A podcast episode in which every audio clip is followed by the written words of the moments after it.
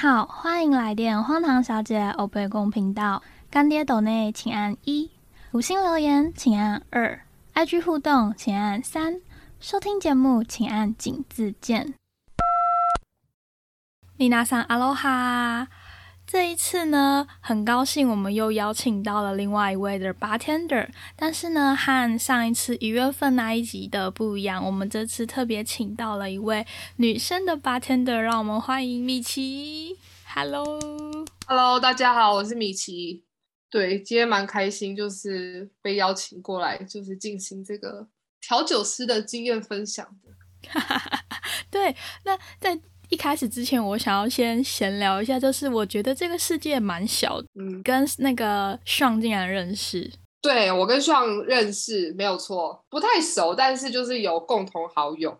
因为我也是在那个台音上面发了那一篇文章，就找到了你跟上，所以我就想说，哎，是不是八天的圈子其实都蛮小的？我觉得首先是应该是说台湾人的圈子本来就偏小，然后调酒师又更窄。然后那一天是我的彩妆师好朋友 take 我的，他也是在英国待很久的一个彩妆师，才会这样子连到。不然其实我已经有一阵子没有在注意在。英国的版，因为我现在搬来巴黎，所以我可能比较长时间花在看，花时间在看巴黎的东西。哦，原来是这样子。那可以请问你就是怎么样接触到八天的这个职业的吗？可以啊，我十九岁开始进这一行的，因为我十八岁的时候在台湾的时候，那时候我念实践大实践大学，然后旁边美丽华店就有那个美式餐厅叫 TGI Fridays。Yeah，一 f r i e 就是我从从五岁的时候就吃到长大，我就超级喜欢那个氛围的。我十八岁的时候就去应征，它里面有分很多部门呐，服务生、接待员，然后厨房，然后还有调酒师。然后一开始的时候，我是从服务生开始做起的。然后在 f r i e 的时候，他们调酒其实是一个很重要的一个文化，也是台湾调酒的一个很重要的一个美式的指标。因为我们会有什么丢瓶子啊、flair 表演啊，或是你可能要跟客人做一些互动。然后我从十九岁那时候开始进去吧台，然后接触到调酒的这些文化。然后后来一路就是又去纽约啊，然后后来又去英国啊。那现在是在巴黎念书。对，那中间都是不停的有在接触这些事情。那个呃，外行人想要请问一个问题。好，请说。就是呢。我去吃 Friday，给我的感觉是酒不是他们很重点的，就是想要经营的范围，感觉他们会把它放在食物上面，所以就让我觉得 Friday 的酒没有那么厉害。这个想法是不是错的？呃，我觉得事情事情它其实就是比较像是一一体两面。你会觉得他的酒不是很厉害，原因，但是其实换个方面讲，是因为他的他的酒要搭餐，所以他不是。那种一般就是酒吧，就是完整的调酒。可是你在 f r i s 你是可以边吃东西边喝酒的。对，我 f r i s 的调酒文化，我觉得它厉害的地方是它在创造那个氛围。它就是你喝酒的时候，你是很有很有那个氛围，很有气氛的。不管你心情好或是坏，就是你是在那个 vibe 里面的。所以我觉得这是 f r i s 它很厉害的地方。那它也是很多人在接触调酒。一开始的很重要的一个场域耶，因为不是每个人就会直接走进去酒吧喝酒的，你可能会先吃饭，然后就刚好 f r i s 它就会有这个样子的环境，然后其实你是可以去接触到有酒精的饮料的，所以我觉得 f r i s 酒其实也是蛮厉害的。所以是把它归类在餐酒馆里面吗？对，可是其实 f r i s 它有很多啊，像我们要就是美式调酒的话，我们要用很快速的时间里面，然后出不一样类型的饮料。然后还有你要丢瓶子那些东西都是需要被训练的。像我们跟日式调酒比较不一样的地方是我们我们不太会使用居格，就是量量酒器，我们会用读秒。可是读秒要练，就是我今天我要知道呃一二三四，然后怎么样出来会是一样子，这个东西很重要，因为我们出酒要快，可是要标准。嗯，所以它是不一样的不一样的专业。请问是美式调酒才读秒，还是有其他哪些国家也走读秒路线的？我觉得要看的，因为我们比较像是在跟客人做互动，这是我们在调酒也很重要的一环，因为我们可能会有要丢瓶子啊这种。对，而且我们出酒要非常快速，所以才会直接用读秒，不会用那个量酒器，因为量酒器你你用 giger 的话，你是没有办法那么快速的处理掉。但是当然，如果像是一些譬如说你说经典调酒，可能英式还日式，他们就会比较精准一点，因为他们就是会比较一步一步，就是可能差那一沫两沫，他们其实也会影响到调酒的那个风味，他们就会比较专注在这一块。嗯，我觉得 Faris 的话，美式调酒它比较不是走这个路线，就是很美式海派，整个大家很快乐的感觉。应该可以这样说，没有错。对，那你在这个行业中会遇到什么不一样的困难呢？你说困难吗？对啊，因为其实我知道说要访问你之前，我去搜寻的关键字是女性调酒师，那很多就会被也不能说是看不起，但是当客人看到同样都是调酒师，就会下意识的觉得大部分啦男生比较厉害。会啊，我觉得这个真的是，其实当我有被客人说过几次，就是那时候我在台湾的时候，就是好像有客人要跟我点 old fashion 吧，就是一杯非常经典的调酒。嗯，哎，我还是主管哎、然后他就说：“你确定你做的 old fashion 好喝吗？”我就说什么意思？你可以拿空的酒瓶就是扛他吗？我没有要看他，我就我就这样看着他，我就说，那时候我说你你这什么意思？我笑笑的讲，因为他其实是年纪大的人，嗯，然后我就说不可能，不可能觉得女生做出来的调酒没有男生好喝吧？我说这样子不太对哦，嗯，这样子你喝过的 old fashion 不够多，那应该是你还没有喝过我做的，就是你知道，就是我尤其是喝醉酒的客人，就是你要对对，你不能直接说妈的，你他妈你知道我是谁？我 懂我懂，你要用会用很婉转，但是又嗯调侃他的方式，然后就是因为我是一个不太就是这一部分，我觉得不要说教育客人好了，但是我觉得那是基本的，会讲出这种话的人，基本上他就没有什么礼貌，所以你不太需要跟这种人计较。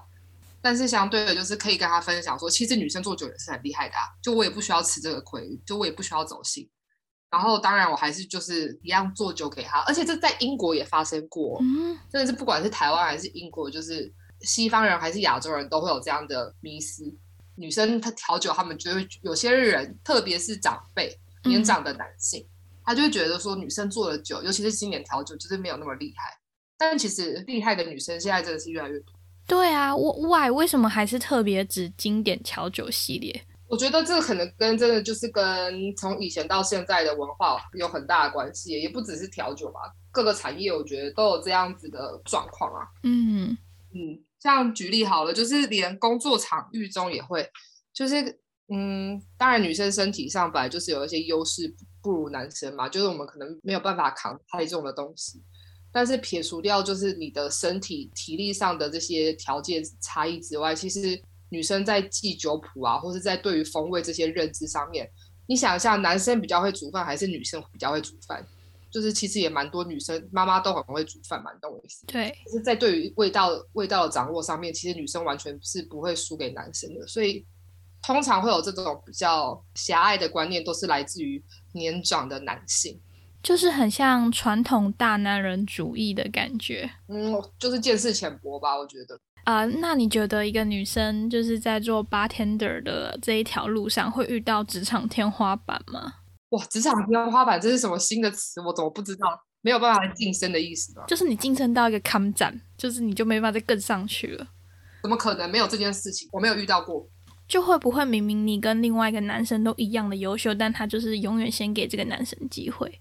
我完全不觉得现在会有这样的问题，没我自己本身没有这样的经历，因为我通常都是在、都是在管理阶层之外，然后我觉得主要还是看你的团队的人是谁，还有你的上面的投资方案、你的老板或者你的主管是谁，所以不太会有这样的状况。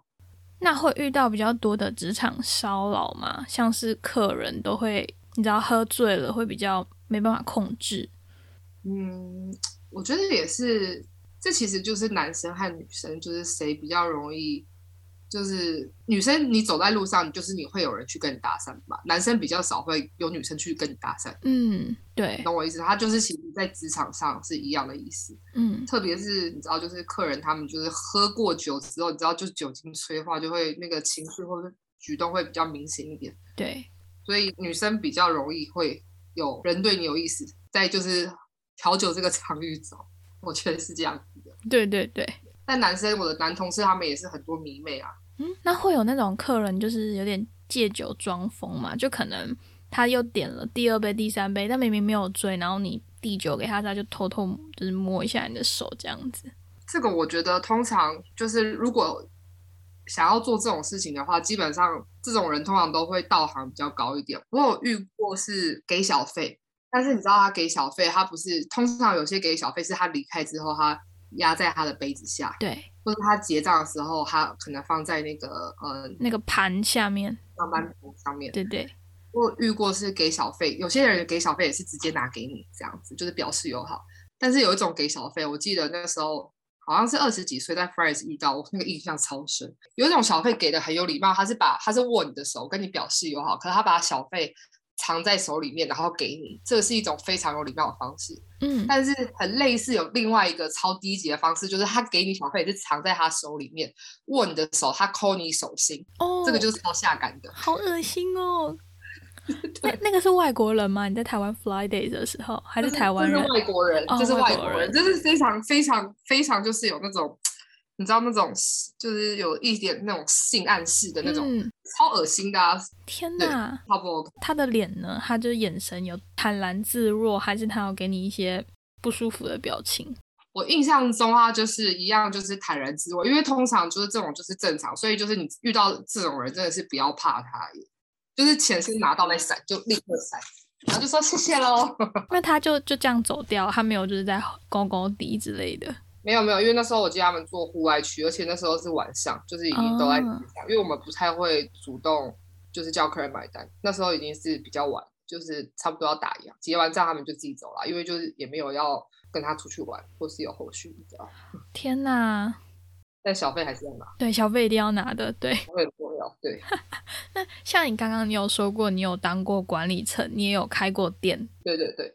你觉得呃，身为一个管理阶级跟小员工，就是来打工的，遇到的困难会有什么差别啊？我觉得心态很重要，就是你要知道自己的，你要知道自己的状态是什么。譬如说，好了，今天，嗯，我通常都是觉得说，如果我今天是员工的话，我就是应该要做员工的事情，尽管我的经验可能再怎么多，或是我再怎么有想法，或是我有一些成功的经验好了，但是我的老板如果决定是另外一个方向，我就必须要尊重他。对，因为要很清楚知道是这间店的成败与否是你老板的口袋的钱多寡，而不是我的薪水会有增增减。就是我可以拿到我的薪水的前提下，老板最后的指令我都应该要服从才对，嗯你，懂我意思吧？懂。但是常常就是在台湾的职场，可能蛮多人就觉得说，唉，老板不懂啊。那老板不懂，或是老板没有办法，就是理解你的状态的时候，其实身为员工都还有一条路可以走，就是你可以离职。所以，可是常常就大家就是会觉得，哦天哪，我好像很被压抑耶，然后就是这个地方不懂我，然后然后老板又不懂，可是其实就是可以选择离职啊，或是去找更好的工作，或是自己出来创业啊。那我觉得，如果身为管理阶层的话，比较需要的可能就是要跟你要跟员工一直不断的沟通吧，因为尽管就是像我刚刚自己说的，就是我知道，就是当老板，就是我可以，因为成败与否都在于我身上嘛，就是可能赔钱的也是我，可是不一定你的员工都可以懂这件事情，所以你要花很多时间去跟你的其他的人沟通，我觉得这是一件很重要的事情。当一个领导者，就是你不一定是在前面，然后后面的人追你，可能一开始的领导者是这样吧。那我觉得一个好的领导者应该是你在后面推你的员工一起跟你往前走，你可能步伐会走得比较慢，可是这会比较稳，那个成果出来不会是半年或一年，可能是三年五年之后，然后当你曾经合作过的伙伴或你的员工，他们在别的地方也很好，而他们很感谢，就是可能跟你曾经工作的某个瞬间，你跟他讲的那一句话，那一句话可能对他受用很久。你知道那个就是，我觉得那是工作，身为主管或是管理阶层，就是最大的一个成就感成就，对。嗯嗯嗯嗯嗯，天哪，我你为我这个频道就是增添了很多有建设性的话语跟知识。因为我就讲，我跟你就是说实话，就是你看不惯你老板，你就可以离职就好啦。当然前面你就还是可以用很多方式去跟老板沟通，但是身为员工，绝对都有一条路，就是你可以离职，你没有被老板绑架的啦，真的。对，没错，没错，就是我想要，就是我当初这个节目的宗旨之一，也就是不要后悔，不要迟疑，你就去做你想做的事情，不要觉得自己在台湾被道德绑架、薪水太低或什么的，一切你都可以离开的，只是你敢不敢、愿不愿意而已。对，讲的非常好。就是 天哪，谢谢你激发出我就是比较有文学性质的一面。真的吗？因为我这个频道是走一个不正经的路线，然后我一直很希望大家可以多出去走走看看。啊，我跟你讲，我超不正经的啦。就是不要再留在台湾，然后自怨自艾这样子，还是自怨自艾，whatever，就是 对，那都是选择，你知道吗？对，就是大家就说啊，我很羡慕你耶，你今天屌哎，我在巴黎很赞呢，好棒哦。我就说，哎，其实你们大家都做得到哎。对。对我也是，就是大家就会说哦，你现在人在伦敦好爽哦，然后每天看出去玩。我想说，你就来就对啦，就是疫情不会是一个阻碍，就是如果你想要做的事情，你一定用各种方法都会做到。Yes，就是这样子。对啊，不过就是选择啦，可能就是我就说比较幸运，就是我勇气多一点，我我胆子比较大一点。对，还有我们身上没有其他的包袱。我觉得女生是真的有点好处，就是在亚洲社会来说，就是你没有什么成家立业，可能会被追啦。就是说，哎，什么时候结婚？有没有男朋友？要不要生小孩？嗯，而且现在比较还好一点，就是没有像那种男生那种是一定要成家，就是一定要事业做多大之类的。真的，这就是为什么那个打工度假出来的男女比例永远都是女生比较多。真的？对，因为我有去看过那个数据，但我有点忘记是几比几了，就是。后来有一篇文章探讨说，为什么会有这个现状，就是因为这个社亚洲的社会啊，对于男生要有肩膀、有责任担当这个重担，还是刻板印象很重。对呀，对啊，啊，那你在这十二年的那个 bartender 经验当中，你有遇过哪些就是 最荒谬的画面吗？最荒谬的画面真的是多到自己都不太记得，但是又好像很多事情可以讲。自己好像也是，就是其中那种荒谬的一员，然后不然就是也看过别人很多荒谬。那你讲几个你觉得最可以分享的好了。哦，我记得有一次，因为通常就是我不我不太会对客人就是认真就是生气，但我记得有一次客人就是我真的是气到就是我直接就是我把纸撕掉。Anyways，那那个客人他就是他好像喝完的酒钱是什么三千多，然后零一就有一个尾数一块，嗯，他就说。我可以不要付这一块吗？我就说不好意思，没有办法，因为那服务费那本来就是就是要付啊。对，我说没有办法耶，就是每个就是客人到那，我可以找你钱这样。然后他就俩拱，他说那我要开发票，我要开统编。我说好，没问题。然后那时候是手写发票，就写啊，然后给他。然后你知道那客人就走过来哦，走到结账台，他就把那个我手写好的那个发票，而且他妈他妈名字公司还超长。然后他就把它在我面前撕掉，然后那个那个就是发票就这样掉下来，然后他就把那个一块钱，然后拍在我桌上，嚯，我真的是火到不行，我觉得他太羞辱了，我就直接把一块还有他撕掉那些发票拿起来，我就直接往他身上砸，帅，然后呢，然后他出去了，他就吓到，他就这样出去了，然后他没有吓到，他就出去，因为我旁边，我其实基本上我上班的场域基本上其他人都是男生，因为他那个动作已经太没有礼貌了，所以其他我的同事他们都在看。就是在大家就是那种，然后我前面的客人也在看呐，因为你知道，其实有时候我根本不用动手，会客人会打客人。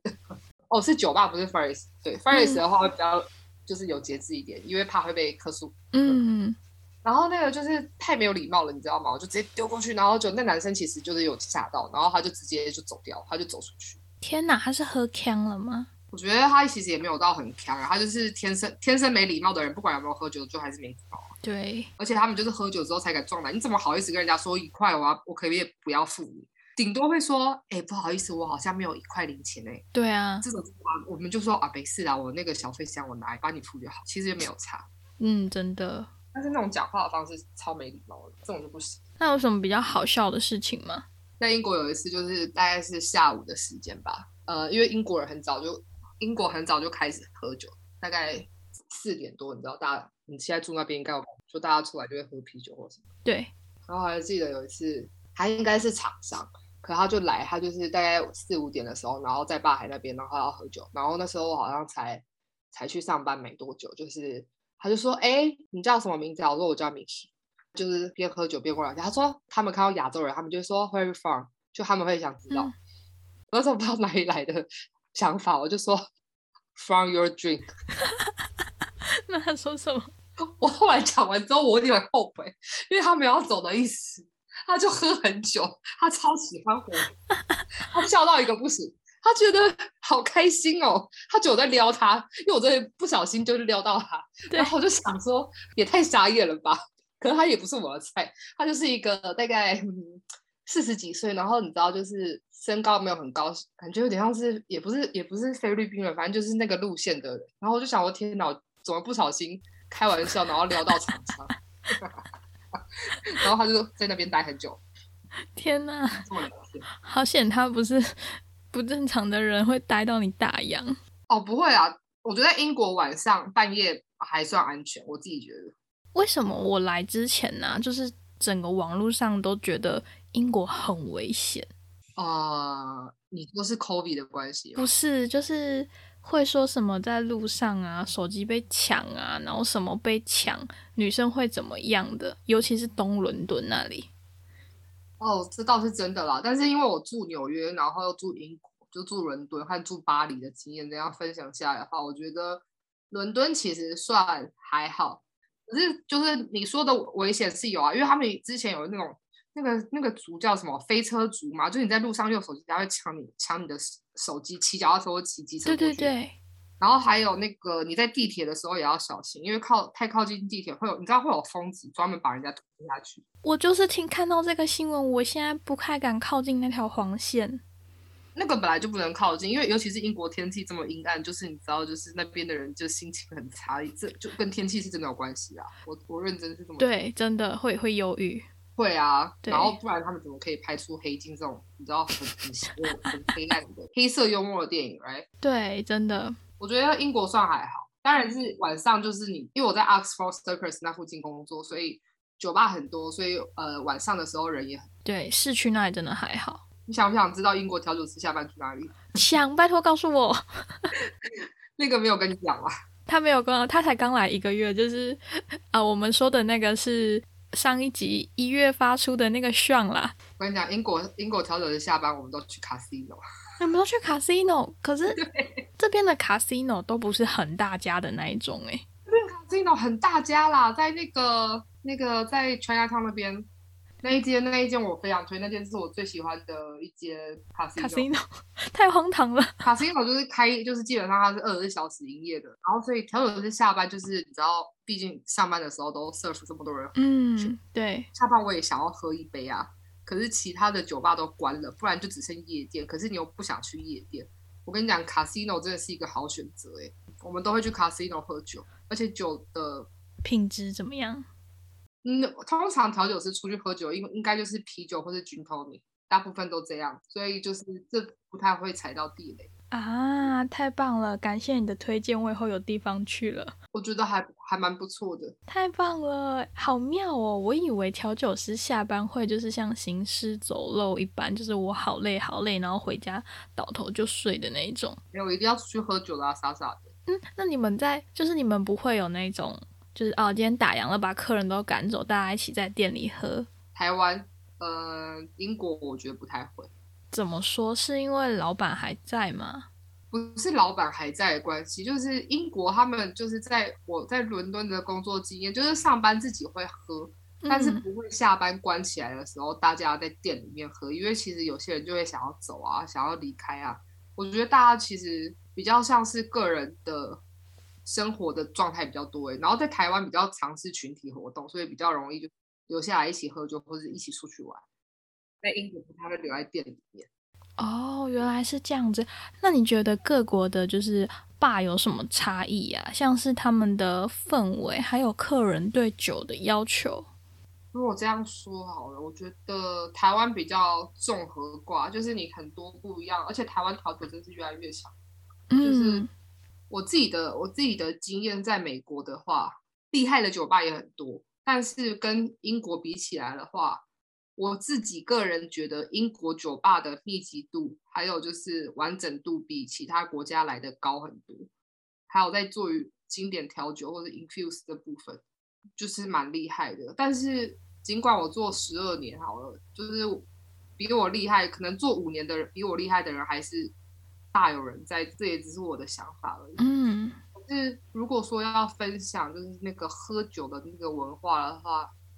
英国人，我觉得英国和美国啊，他们喝酒比较像是一个选择，然后在台湾比较像是一个活动，就是那个会有差，就是今天晚上可能就说，哎，今天晚上出来喝一杯啊，台湾人就会觉得说，他要喝酒，然后可能他心身体不舒服，他就会不去。但是在欧洲国家的话，喝酒它就是一个选择，我今天还是可以出去，可是我不一定要喝酒啊，就它不会是一个这么严肃的一件事情，不是不是严肃啊，这么正式的一件事情。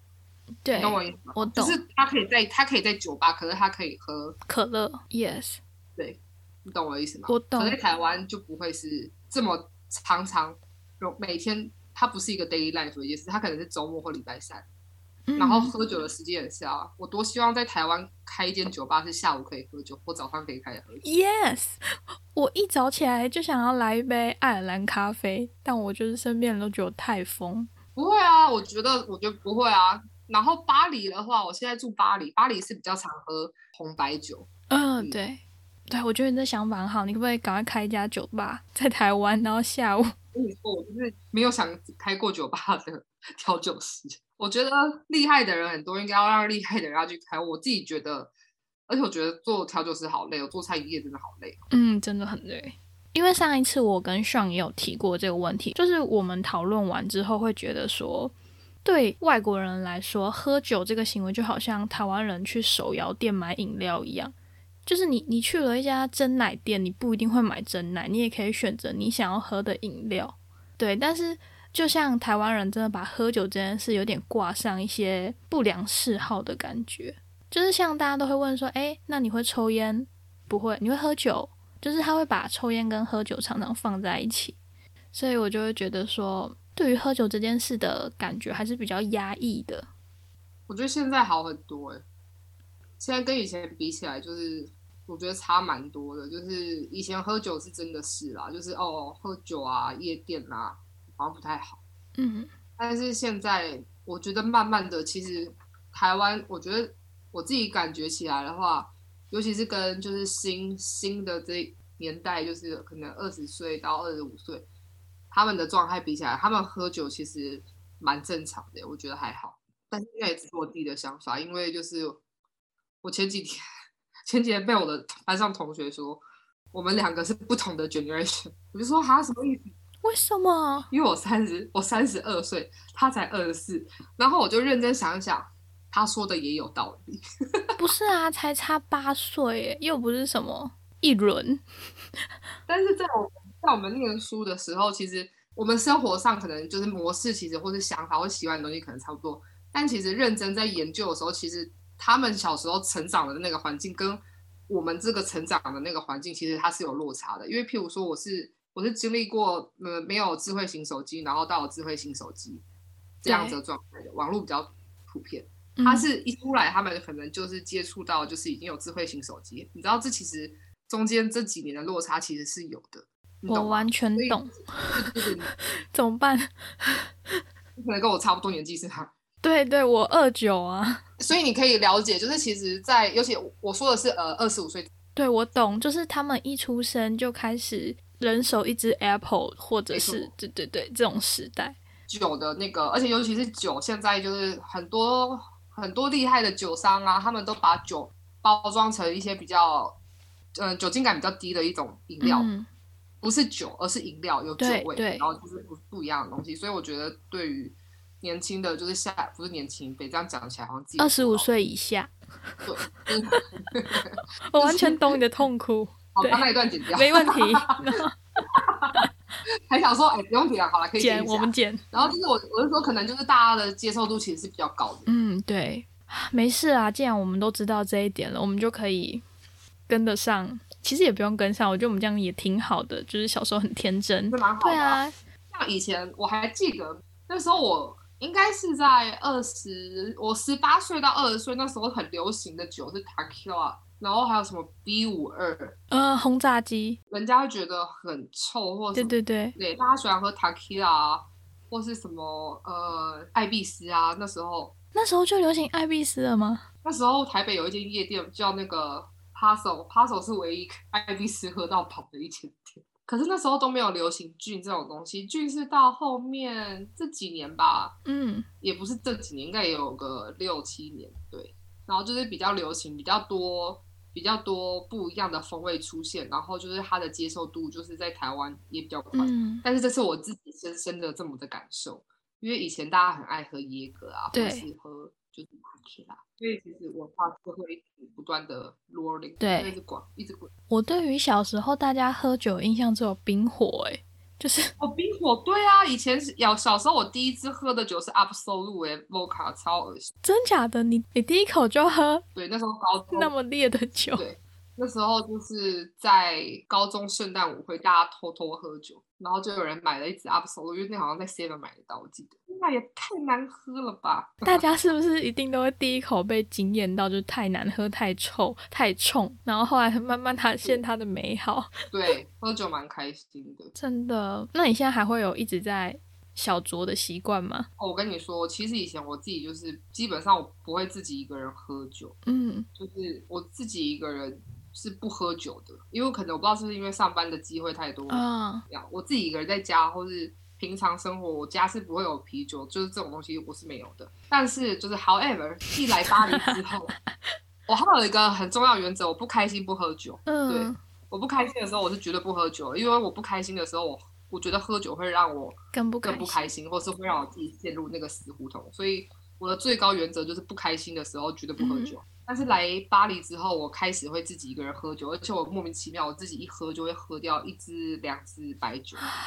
前辈受我一拜。没有前辈，就是我觉得可能换一个，就是你的当你的生活的模式在转换的时候，你就会就是会对于酒有另外一种感觉，尤其是在巴黎，这是一个很奇怪的、很奇怪的一个场域，就是它会让你跟红白酒比较紧密，也可能是他们就是外面比较多在卖红白酒，然后调酒的部分比较少，也比较做的没有那么好。嗯但是就是你在在这边，我不知蛮多人都会自己喝的，就是我跟身边的朋友，他们就是交流一些生活上自己发生一些经验，是得出来的结果是这样。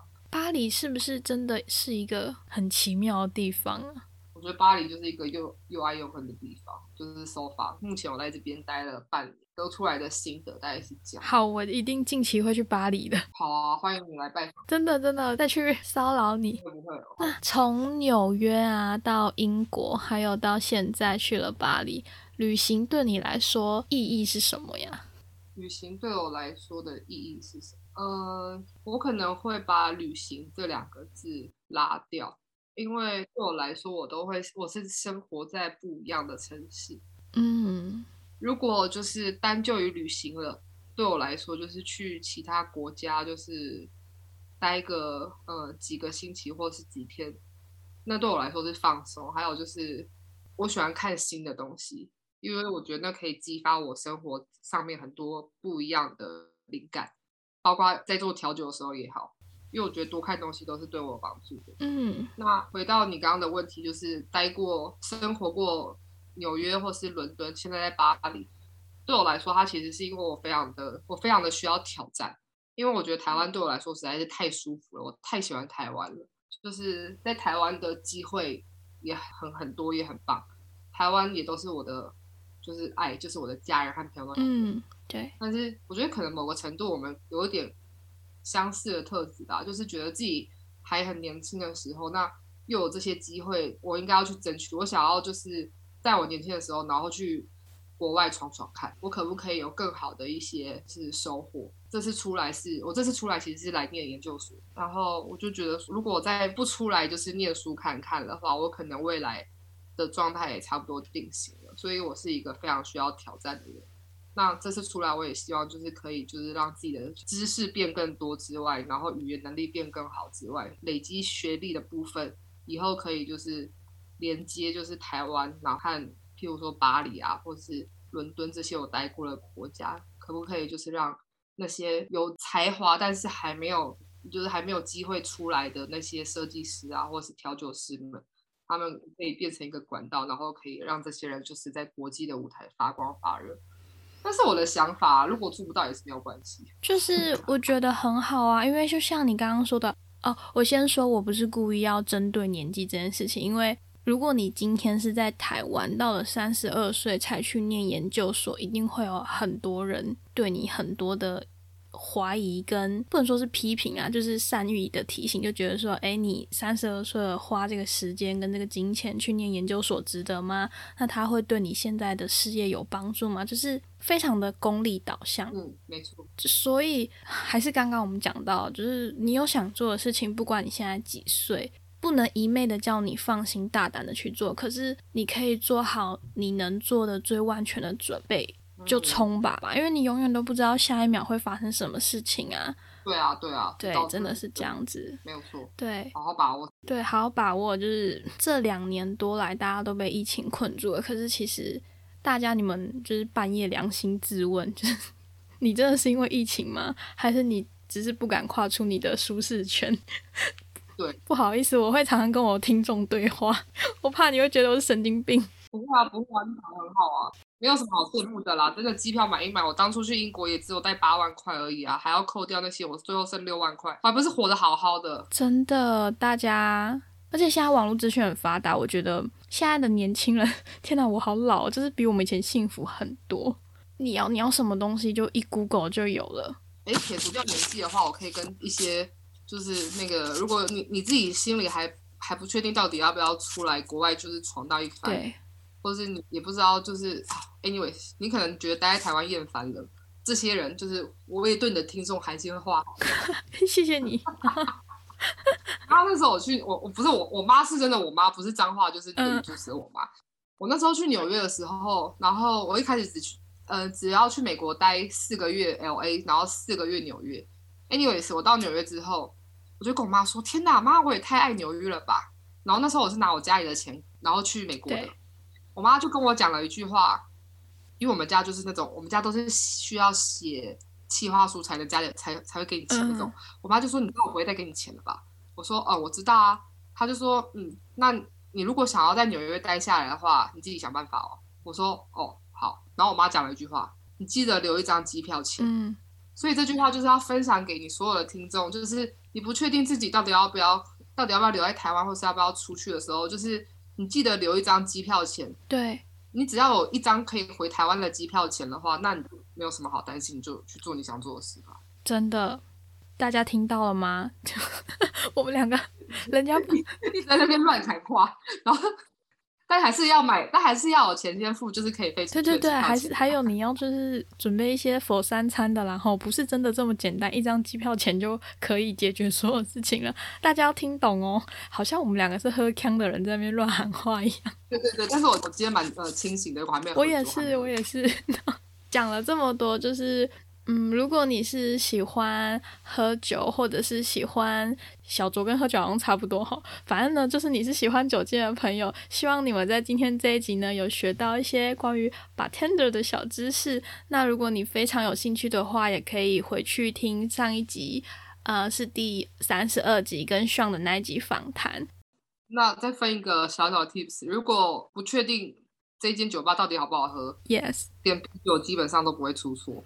嗯，对，谢谢大家。今天非常谢谢米奇的来访，谢谢谢谢。那大家我们就下周见喽，See you。好，拜拜。感谢您今日的来电，更多相关内容在底下资讯栏，也可以追踪 Instagram 看更多来不及分享的荒唐日常，开启 YouTube 订阅小铃铛，分享荒唐小姐给你身边所有荒唐的朋友们。Love you guys。